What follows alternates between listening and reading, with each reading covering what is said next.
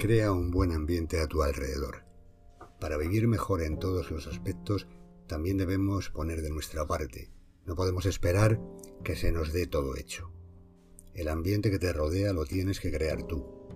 En ambientes objetivamente malos hay personas que salen adelante e intentan mejorar su entorno, mientras que otras se hunden en ambientes objetivamente considerados buenos. Pero ¿por qué ocurre esto? ¿Qué nos lleva a pensar que una situación es mala o buena? Lo que pensamos y sentimos nos dirige a donde estamos. De nuestro interior es de donde sale todo lo exterior. Nuestro mundo interior crea nuestro mundo exterior. Sí, cada uno creamos nuestro mundo. Y por tanto, según lo veamos, así se irá desarrollando el ambiente en el que se desenvuelven nuestras vidas. La vida hace que vayamos por distintos caminos, pero tenemos que escoger el camino que nos lleve al lugar que queremos ir. Siempre tenemos posibilidad de elección y debemos elegir, tenemos la obligación de elegir. Nuestras elecciones cambian nuestras vidas y por tanto podemos elegir crear un buen ambiente o un mal ambiente. Como decía el Dalai Lama, nuestro propósito en la vida es ayudar a los demás. Si no puedes ayudarlos, por lo menos no les hagas daño o no les causes sufrimiento. Esta frase me parece que indica todo lo que quiero transmitir. Crea un buen ambiente y si no puedes crearlo, al menos no participes en la creación de un ambiente tóxico. Vamos a considerar tres aspectos, tu interior, la familia y el trabajo. Tu interior. Quiérete, valora lo que eres. Si tú no te quieres y valoras, los demás tampoco lo van a hacer. Primero hay que crear un buen ambiente en nuestro interior, y esto se reflejará en el ambiente exterior. Respeta y exige respeto. Sé una persona que transmite alegría, paz y buen rollo. No seas la típica persona insoportable, que cuando la ves dan ganas de salir corriendo. No vale la simpatía artificial, la sinceridad es la base de la amistad. La falsedad al final se acabará notando. Tampoco hace falta que vayas contando chistes y haciendo gracias continuamente, hay personas muy serias que da gusto estar con ellas. Tienes que ser una persona auténtica, quererte, valorarte y tratar a los demás con sinceridad.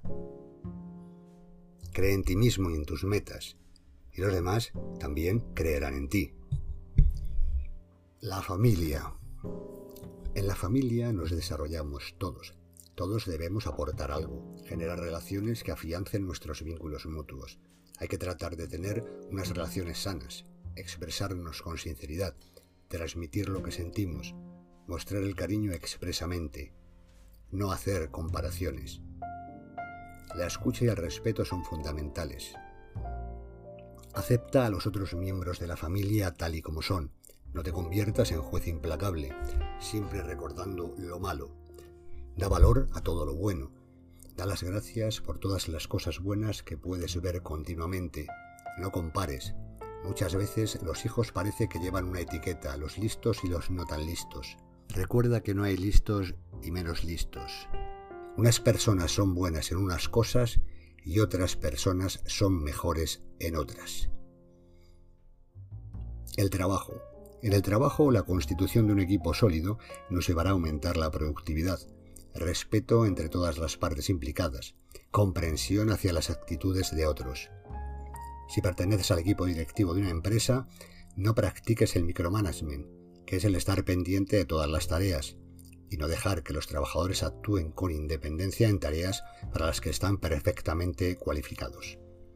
Cuanto más autonomía e independencia tengan los miembros de una empresa, tanto mayores serán los resultados que se obtendrán. Entre compañeros, el respeto la colaboración mutua y la profesionalidad llevan a una mayor productividad. Resumiendo, podemos considerar que para crear un buen ambiente primero tenemos que estar mejor con nosotros mismos. Segundo, crear un clima de escucha, respeto y aceptación en el seno de nuestra familia. Tercero, trabajar en equipo entre personas responsables e independientes. De esta manera, se instaurará un ambiente de respeto en todas direcciones, y podremos desarrollar un estado de bienestar en todos los ámbitos de nuestra vida. Para terminar, recordemos esta frase. Nuestro propósito en la vida es ayudar a los demás. Si no puedes ayudarlos, Por lo menos, no hagas daño o no causes sufrimiento. Pequeñas decisiones que nos llevan a grandes cambios.